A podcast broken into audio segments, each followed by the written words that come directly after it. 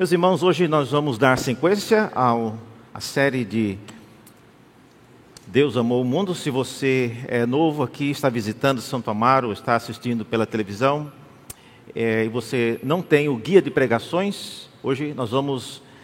A pregação de hoje está na página 35.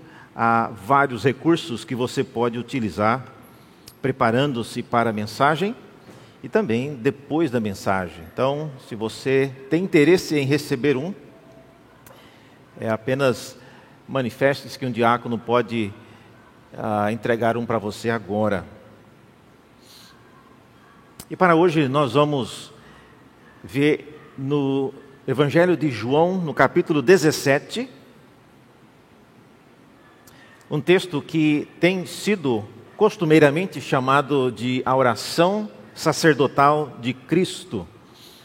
Eu gostaria de falar sobre algumas coisas nesse texto. João 17, assim nos diz a palavra de Deus. Depois de dizer essas coisas, Jesus levantou os olhos ao céu e disse: Pai, é chegada a hora.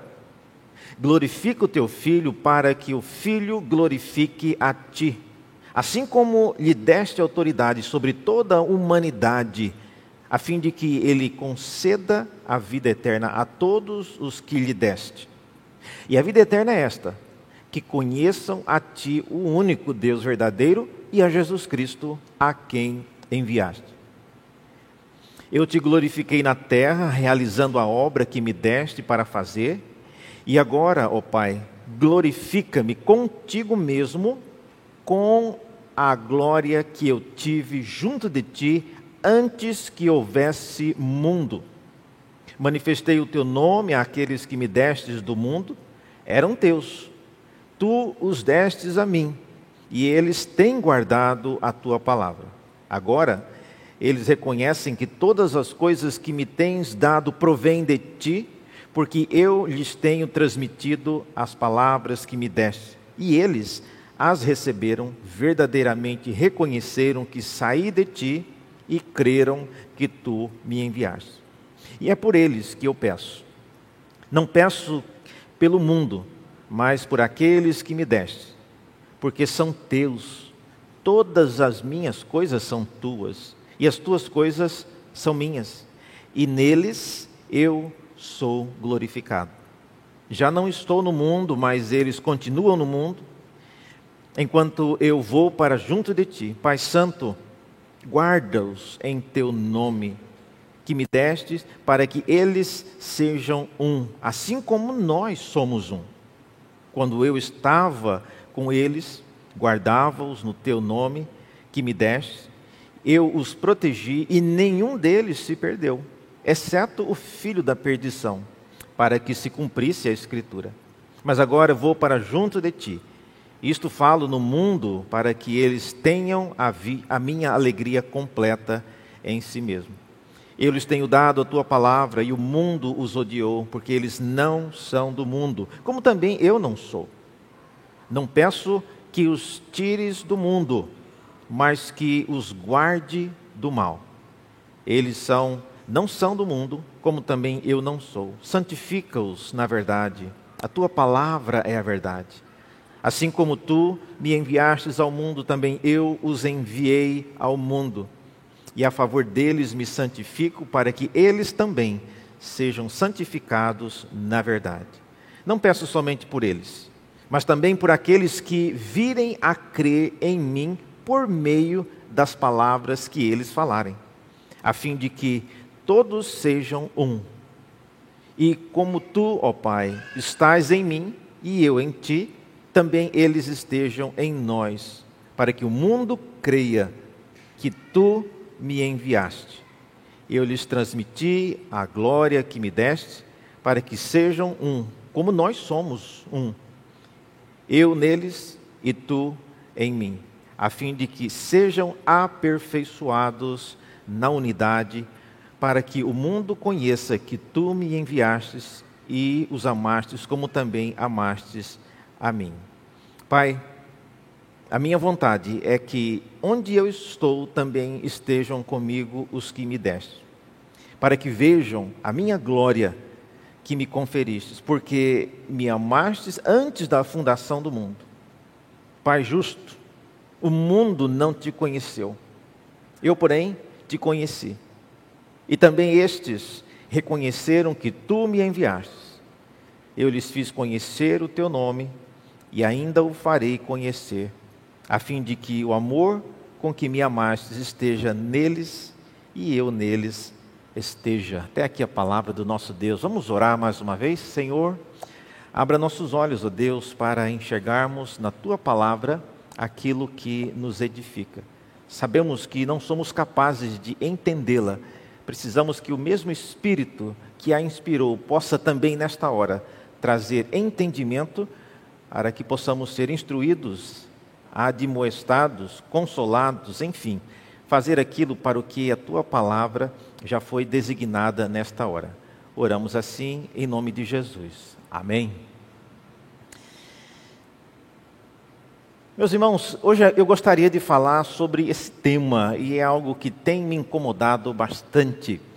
Nós, como cristãos, geralmente temos uma tendência natural a nos afastarmos do que nós chamamos de mundo, mas só da perspectiva evangélica, porque ninguém trabalha na Lua ou em Marte, todo mundo trabalha no mundo. Ninguém vai fazer as compras de supermercado na Lua, é no mundo, é em algum supermercado aqui em São Paulo. Quando doentes, quando precisando de um atendimento médico, ninguém vai para a lua, vai para uma OBS, vai para um hospital. Mas de alguma maneira, quando nós nos vemos como discípulos de Cristo, parece que é automático a reação de nos isolarmos do mundo ao nosso redor. Fazemos isso de várias maneiras, pelas palavras que usamos, pelo estilo de vida que adotamos.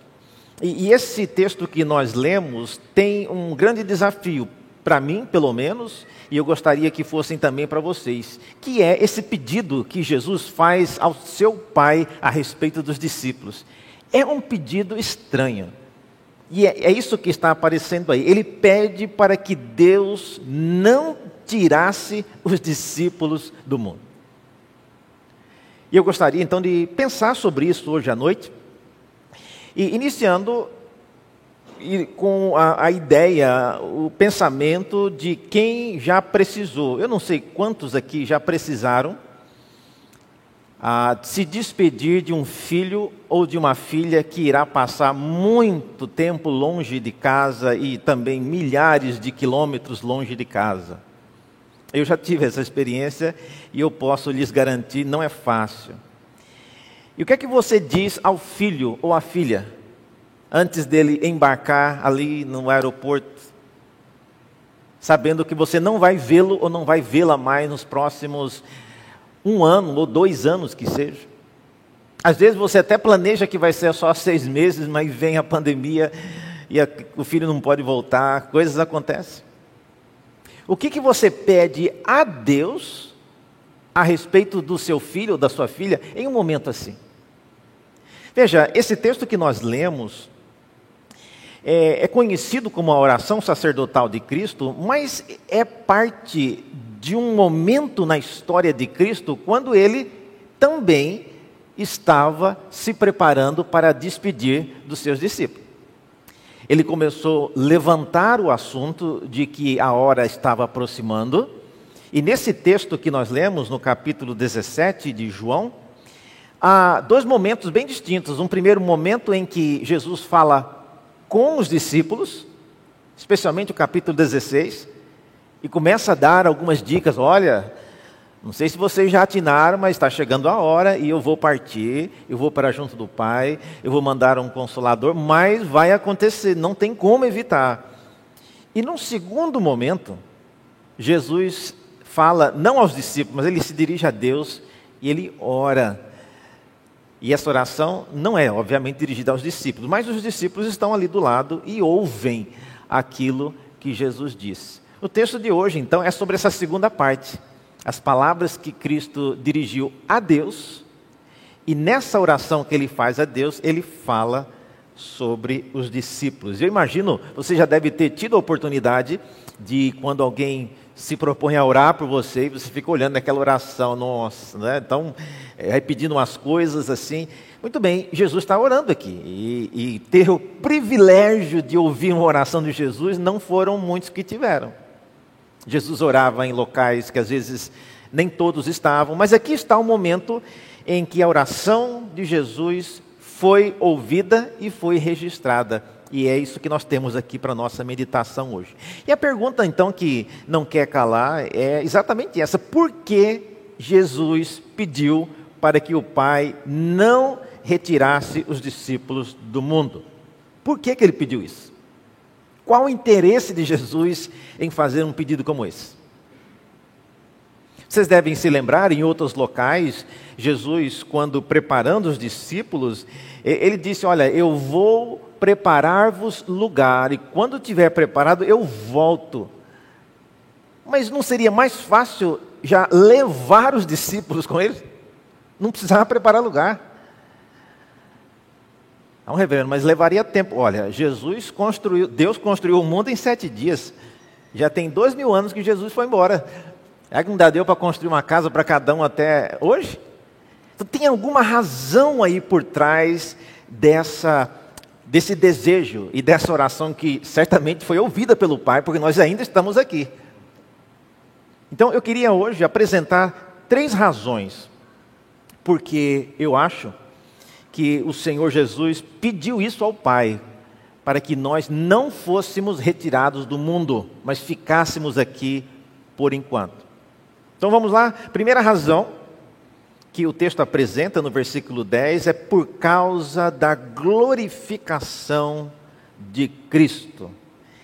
Eu não sei se vocês perceberam no versículo 10, no texto que nós lemos, eu achei interessante isso, mas ele diz: Todas as minhas coisas são tuas e as tuas coisas são minhas. E olha só, vocês notaram isso? O texto diz: e neles, ou seja, nos discípulos, ou na vida dos discípulos, eu sou glorificado. Então, de alguma maneira, que os discípulos ainda nem conseguem entender muito bem, Deus glorificaria o seu filho na pessoa dos discípulos, ou na obra que eles realizariam, no testemunho que eles dariam. De qualquer forma, entre aspas, Jesus precisava que nós ficássemos aqui para que esse plano do Pai concluísse, ou seja, para que a glorificação do Filho acontecesse. A pergunta é: como, como, reverendo, a minha vida, ou a vida de todos os que ficaram para trás, glorificaria a Deus. Nós vamos ver isso já já, mas isso é uma coisa importante. A primeira coisa que aprendemos quando ouvimos o relato do evangelista é que há um projeto amplo de glorificação acontecendo. Não é uma coisa que começou ali naqueles dias. Veja, por exemplo, em, no João capítulo 17, no versículo 5, Jesus menciona isso, né? Ele diz: E agora, ó Pai, glorifica-me contigo mesmo, com a glória que eu tive junto de ti antes que houvesse mundo. Então, essa história é longa. Esse não é um plano que começou ontem, não é um plano que começou quando Jesus já tinha lá os seus 20 anos. Não. O plano de glorificar a Cristo por meio da obra dos discípulos é algo que predata, é antes da criação do mundo e Jesus Deixa escapar essa informação aqui. É coisa antiga. Muito antes de haver céus e terra, já havia esse projeto. Você já pensou nisso? Que Deus. É, é estranho falar isso, pode parecer até algo muito humano, mas em alguma medida, com alguma finalidade, Deus quer que nós estejamos no mundo ele já poderia ter nos levado. Ele já poderia ter voltado nos céus com glória e majestade, como ele prometeu que virá, e nós cremos nisso. Mas por algumas razões, ele quer que nós fiquemos aqui. E ao orar, Jesus toca nesse assunto e parece que o pai aceitou de bom grado o pedido do filho. Lendo então, meus irmãos, as palavras de Cristo, algumas coisas a gente aprende sobre ah, aquilo que é, ele está chamando aqui de glorificação. Primeiro, Jesus, nas suas palavras, ele diz que era chegada a hora, o momento dessas coisas acontecerem era ali. Não era no nascimento de Cristo, não era no seu ministério, durante as pregações, era agora. E não é sempre que Jesus diz isso. Vocês devem se lembrar que Jesus, várias vezes, inclusive, tem que repreender os discípulos, falando: Olha, ainda não chegou a hora. Mas aqui é um momento quando Jesus disse: Agora é a hora. Agora é a hora. Eu não sei se você tem esse, essa mesma reação. Você se prepara, se prepara para uma viagem, ou uma viagem do seu filho, mas parece que é, aquilo, quando vai chegar a hora mesmo, vai te dando um, um desespero, e quando chega a hora, é a hora mesmo. Aí tá lá no aeroporto, vai embarcar, não tem mais, não tem como voltar, não tem como desistir. E Jesus, sabendo disso, ele começa a preparar os discípulos e ele indica: é a hora chegou. Então, esse é um ponto importante. Ele diz no capítulo 17, versículo 1: Pai, é chegada a hora. Glorifica o teu filho, para que o filho te glorifique. Outra coisa que a gente vê ainda é que glorificar aqui aparentemente significa anunciar o nome do Pai. Porque no versículo 4 e 6 ele diz: Eu te glorifiquei na terra, realizando a obra que me deste para fazer, manifestei o teu nome àqueles que me destes no mundo.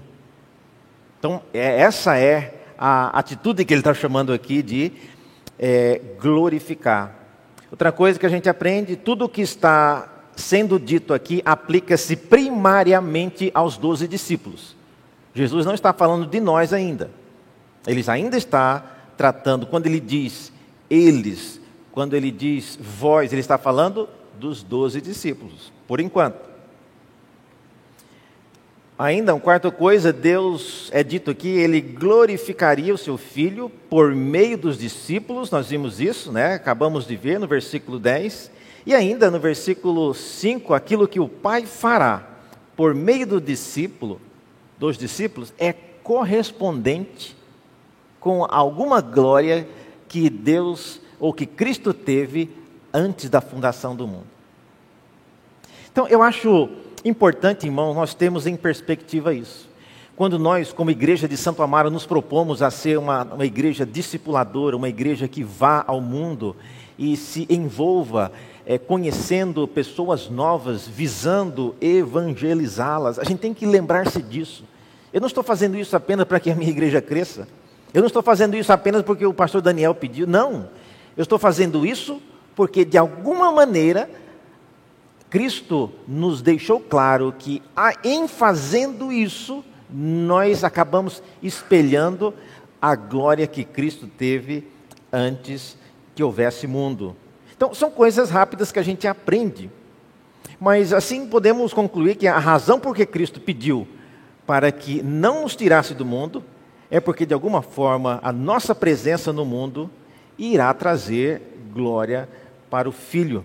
E estar no mundo Cumprindo a nossa vocação, então, como homens e mulheres criados à imagem e semelhança de Deus, traz, de alguma forma, a glória para o nome do Senhor. Se isso é verdade, acho que nós também deveríamos orar de igual modo: Pai, não nos tires do mundo. Então, essa é a primeira razão, a glória ou a glorificação do Filho.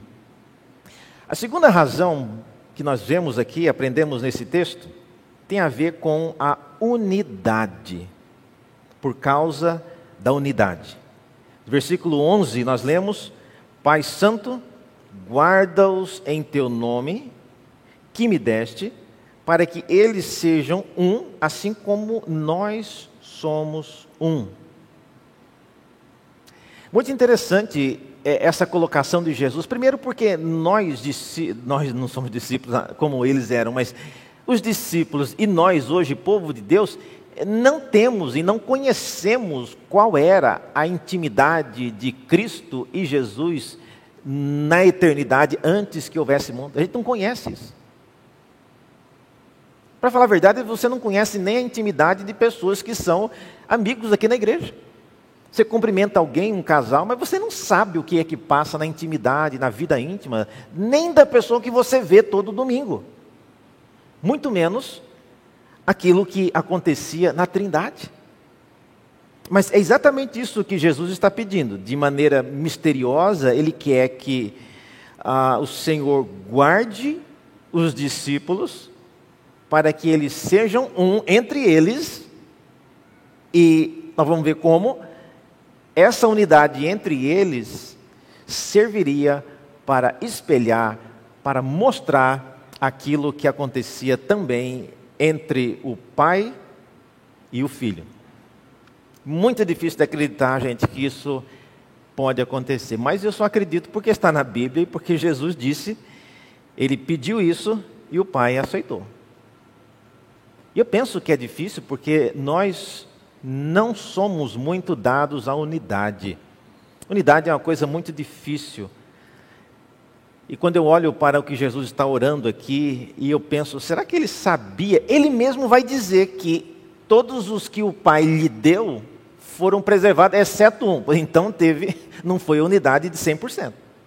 Um dos discípulos de Cristo, não é discípulo dos discípulos e nem discípulos de qualquer outro judeu, discípulos de Cristo. Um deles era filho do maligno. Então pensa já na unidade quebrada, já no nascedouro. Mas quais são os parâmetros aí? Veja, os parâmetros de comparação usados por Cristo foram muito específicos. Primeiro, é, a unidade que Jesus pede devia ser manifesta entre os discípulos. Não era os discípulos, cada um deles e a esposa, não. É, entre os doze deveria haver uma unidade. Segundo, a unidade deveria espelhar a mesma unidade existente entre o pai e o filho, um mistério. Como que eles fariam isso?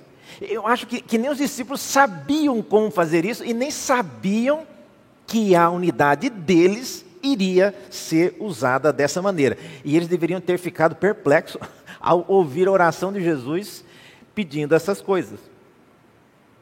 Terceiro, a unidade mencionada por Jesus não era não era equivalente à uniformidade. É interessante você observar isso, porque unidade na oração de Jesus certamente não é sinônimo de uniformidade. Primeiro, porque havia um dentre os discípulos que se não, não manteve até o fim. Então, só aí você já vê que a unidade que Jesus tem em mente não significa uniformidade, todos pensando iguais, todos pensando a mesma coisa, todos caminhando na mesma direção. Não, não era isso que Jesus tinha em mente. Por que é que Jesus, você já pensou nisso, irmãos? Por que é que Jesus, conhecendo Judas Iscariotes, escolheu para fazer parte desse grupo? Que Jesus sabia precisava ser um protótipo da unidade do Pai com ele. A gente poderia ser desculpado porque nós não conhecemos as pessoas, mas Jesus, ele sabia quem era Judas, ele sabia que ele iria traí-lo. Por que, que ele convidou Judas para fazer parte desse grupo? Ou será que havia algum tipo de divergência também entre Deus Pai e o Filho, e o Judas serve para ilustrar exatamente isso? Que há algum tipo de divergência? Certamente não. Mas então por quê? Por que convidar Judas para fazer parte dos discípulos se a própria presença dele compromete esse conceito de unidade. Eu creio que a, o convite de Judas para fazer parte dos discípulos serve para nos ensinar, meus irmãos, que mesmo sabendo da missão de Judas, Jesus foi capaz de conviver por três anos com aquele que era e foi chamado como filho da perdição. Qual desculpa nós teríamos para não querer nos aproximar de pessoas que não são cristãs? Ah, reverendo, eu quero, eu prefiro ficar próximo de quem é eleito. Quem é que sabe quem são os eleitos? Você acha que você é eleito? Então, a, a ideia ela é totalmente contrária àquilo que Jesus imaginava. Ele queria que nós fôssemos pessoas que lutássemos pela unidade, não pela uniformidade. E o maior exemplo que ele nos dá ao convidar Judas, para mim, é um exemplo de amor. Sabendo que Judas seria usado pelo inimigo, Jesus teve compaixão de Judas. Não importa se você vai ser usado pelo inimigo, mas por compaixão, Judas teve o privilégio que muitos de nós não tivemos de andar com Jesus, de caminhar com Ele. Meus irmãos, deixe-me dizer uma coisa. Não é porque você acha que você está lá no seu trabalho, aquele ali tem certeza que é, que é do diabo, eu não vou nem andar, não vou gastar meu tempo com ele. Olha, se você acha que alguém no seu emprego é do diabo ou é uma pessoa perdida, mais uma razão para você se aproximar por compaixão. Porque, se por nenhum outro motivo, são pessoas criadas à imagem e à semelhança de Deus. Nós não podemos viver nessa ilusão. Portanto, a unidade que Jesus tem em mente é uma unidade que revelaria, eh, em termos gerais, três coisas. Primeiro, a unidade ela mostraria uma concordância completa a respeito da missão a ser realizada. Quando os discípulos mantivessem essa unidade, ficaria claro que Deus havia enviado o Filho e o Filho cumpriu a sua missão. Segundo, essa unidade que Jesus propõe, tudo indica que é uma conclusão de um grande projeto, não é algo que começou ali naqueles dias. E terceiro, essa unidade, ela é um círculo de amor que inclui até os perdidos. Meus irmãos, não se iludam. O Senhor Deus ama muito até os perdidos. O fato dele não ser eleito não significa que Deus não os ama. E se Deus ama, nós não temos razões maiores para tratar com desprezo, com preterição. Em terceiro lugar, a terceira razão que eu acho porque Jesus pediu para que Deus não nos tirasse do mundo é por causa do testemunho. Veja só no versículo 20, aí na sua Bíblia. Olha o que ele diz no versículo 20: Não peço somente por estes, mas também por aqueles que vierem a crer por intermédio da palavra que eles falarem. Ou seja, Jesus está pensando aqui que aqueles discípulos, agora já só 11, terão um papel importante na propagação do testemunho, testemunho daquilo que Cristo fez e daquilo que ele era. E, e essa terceira razão, para mim, ela é fascinante, porque ela mostra que o testemunho que os discípulos dariam era determinante para que essa unidade acontecesse. O ato de testemunhar, irmãos, na visão de Cristo, cumpriria alguns propósitos, três pelo menos. O primeiro deles é para que todos sejam um. Quando Jesus fala aqui de todos, ele está pensando nos doze discípulos inicialmente, mas depois ele inclui aqueles que viriam a crer. Então, não é somente os doze. O testemunho é, é a garantia de que os próximos discípulos manteriam o mesmo padrão estabelecido por Cristo. O testemunho manteria a unidade entre os doze e também, segundo, as palavras de Cristo lá na grande comissão, ajudaria-os a guardar aquilo que Cristo havia ordenado. Então, na cabeça de Jesus, dar testemunho é, é a grande cola, é, é o cimento que mantém a igreja junta. É o, o, vínculo que mantém os seus discípulos tendo o mesmo padrão. É, é como se você. Eu gosto muito de um, de um restaurante aqui, em São Paulo, um madeiro. É o único restaurante que eu como um sanduíche. Eu não como pão muito e nem arroz, mas o, o pão do madeiro é algo divino para mim. E quando eu vou no Madeiro, eu sempre pedo, eu peço né, um, um sanduíche que tem o pão crocante. E aquilo para mim é uma maravilha. E em outros lugares no Brasil que eu já experimentei o Madeiro, quando você morde um alimento, você sabe na hora se aquilo é igual ou aqui já mexeram na receita, já virou uma bagunça. Porque faz parte do, do seu paladar. Para Jesus, de igual modo, ele está dizendo que o testemunho seria esse ingrediente que marcaria a uniformidade, a unidade entre o seu povo. Segundo lugar, esse testemunho que Jesus tem em mente serviria para que eles estivessem em nós, para que eles estejam em nós, no Pai e no Filho. Jesus prevê que é esse testemunho que faria um vínculo dos discípulos com eles, o Pai e o Filho. E por último, para que o mundo creia que o Pai o enviou o Filho.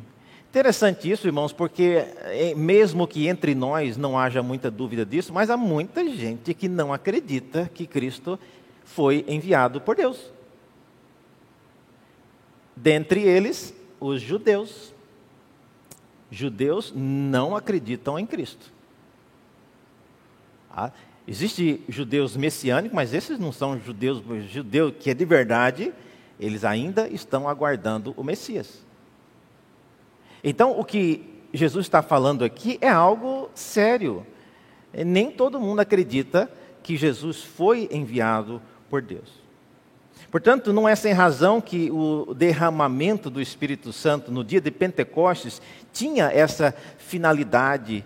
É, é dito lá em, Mateus, em Atos 1,8: Mas vocês receberão o poder ao descer sobre vocês o Espírito Santo e serão minhas testemunhas. Minhas testemunhas. Irmãos, deixe-me fazer um, um, rápido, um parênteses ou uma, uma expansão aqui. O que, que é dar testemunho? Às vezes a gente fala muito testemunho, testemunho, mas o que é, reverendo? O que é dar testemunho? Olha, dar testemunho não significa necessariamente evangelizar. Nos moldes sair de dois em dois, batendo de porta em porta, entregando folheto. Não, não é necessariamente. Pode ser, mas não é só isso não. Dar testemunho não significa que você tem que ter um curso de teologia. Não precisa. Dar testemunho não exige que você consiga se lembrar de tudo o que tem na Bíblia. Não precisa também. Não significa que você já tenha respostas para tudo o que a Bíblia tem de dificuldade. Não significa isso. Então, o que é que significa dar testemunho? Eu queria que você anotasse três coisas. Primeiro, dar testemunho requer que você fale. E eu estou dizendo isso porque tem muita gente que acha que dar testemunho é viver de maneira íntegra. Eu não, não tenho. Meu nome é limpo, não solto cheque na praça, nem existe cheque mais, né? mas enfim. É, é, tem gente que associa dar testemunho com ser uma pessoa que vive de maneira correta. Não é isso, reverendo? Não, não é isso. Isso é parte. Dar testemunho envolve você falar alguma coisa. Imagine uma pessoa que é chamada no tribunal para ser testemunha. E ela senta no tribunal. E muitos fazem isso, né? Não falam nada. Evocam o direito de ficar quieto. Qual o valor da testemunha se ela não sabe falar ou se ela não quer falar? Não valeu nada. Então, ser testemunha significa que você será capaz, você irá falar alguma coisa. Agora veja, não estou dizendo que você não possa dar testemunho cantando, orando, sendo um bom cristão, tudo isso vai colaborar, mas o que é esperado realmente é que você fale. É isso que envolve o testemunho. Segunda coisa, que é importante para alguém que vai ser testemunha, é que você tem que se lembrar dos fatos. Imagine se você é chamado para ser testemunha de uma, de uma ocorrência. O juiz te coloca do lado. Você estava lá no dia que aconteceu isso? Eu não lembro. Você viu quem atirou? Quem... É, não lembro. Mas então o que, é que você está fazendo aqui? Você não lembra de nada? O que é que vale uma pessoa que não consegue se lembrar dos fatos? Ela não serve para ser testemunha. É por isso que Jesus no Evangelho de João, No capítulo 14 ele diz, versículo 26, mas o Consolador, o Espírito Santo, que o Pai enviará em meu nome, esse ensinará a vocês todas as coisas e fará com que se lembrem de tudo o que eu lhes disse. Então, o Espírito Santo, quando foi derramado no Pentecostes, vocês viram? Foi derramado para que nós fôssemos testemunhas. Para que nós pudéssemos nos lembrar daquilo que Cristo fez. Agora, irmãos, deixem-me falar uma coisa. Tem gente que, gosta, que acha que a Bíblia põe o áudio na Bíblia para dormir, dorme a noite inteira, quando amanhece já está no Apocalipse. Não significa que você ouviu a Bíblia inteira. Não vamos forçar a amizade. É, você tem que, para se lembrar dos fatos, você tem que ler, já que você não participou do evento da morte de Cristo e nem dos eventos do Novo Testamento. Mas tem um jeito, lendo o relato do que aconteceu. Ah, mas se eu esquecer, reverendo? Aí entra o Espírito Santo, que ele nos fará lembrar daquilo que Jesus falou. Terceiro lugar, testemunhar significa falar a verdade. O que equivale uma testemunha que está mentindo?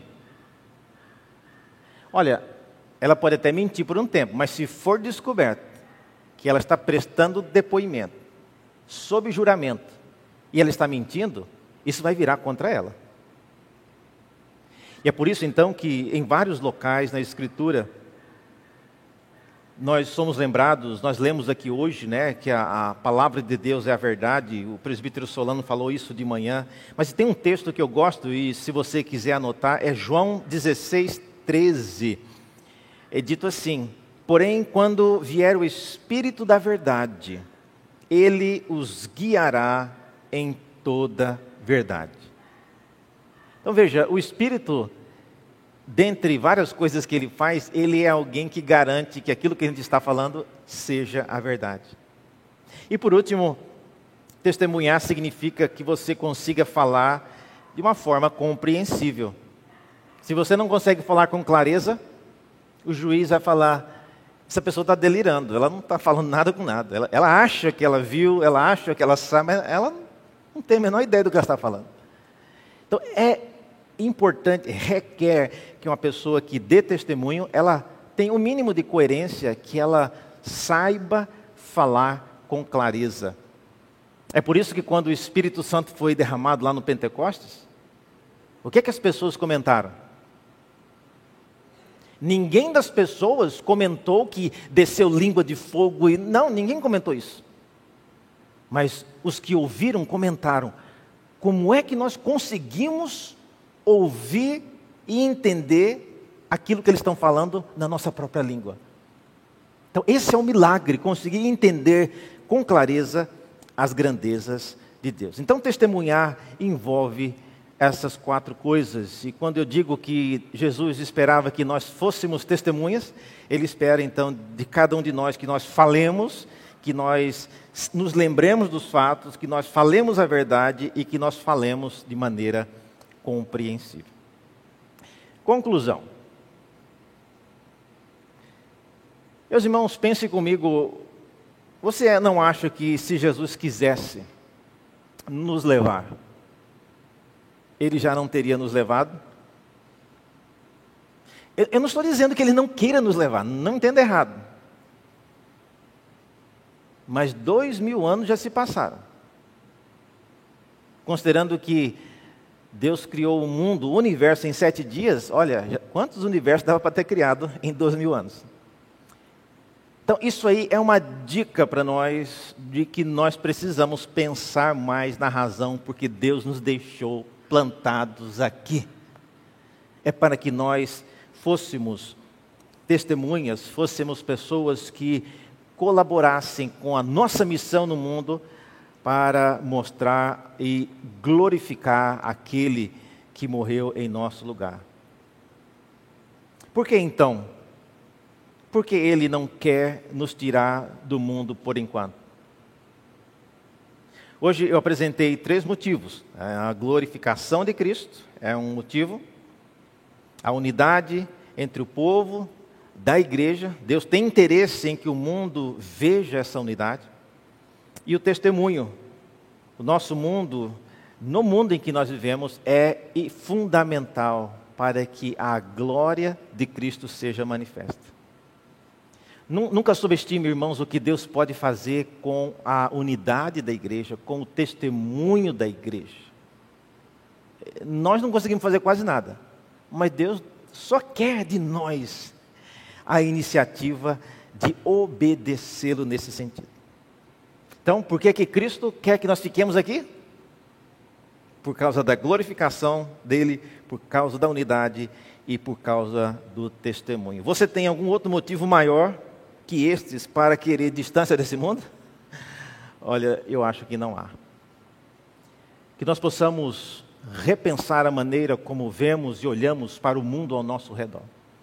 Esse cântico que nós vamos repetir mais uma vez, de todas as tribos, é um cântico que toca muito o meu coração, porque mostra exatamente essa realidade na igreja primitiva, quando Deus usou aquela geração para levar o evangelho a tantos locais, que nós possamos ser mais uma vez lembrados disso e desafiados nessa direção.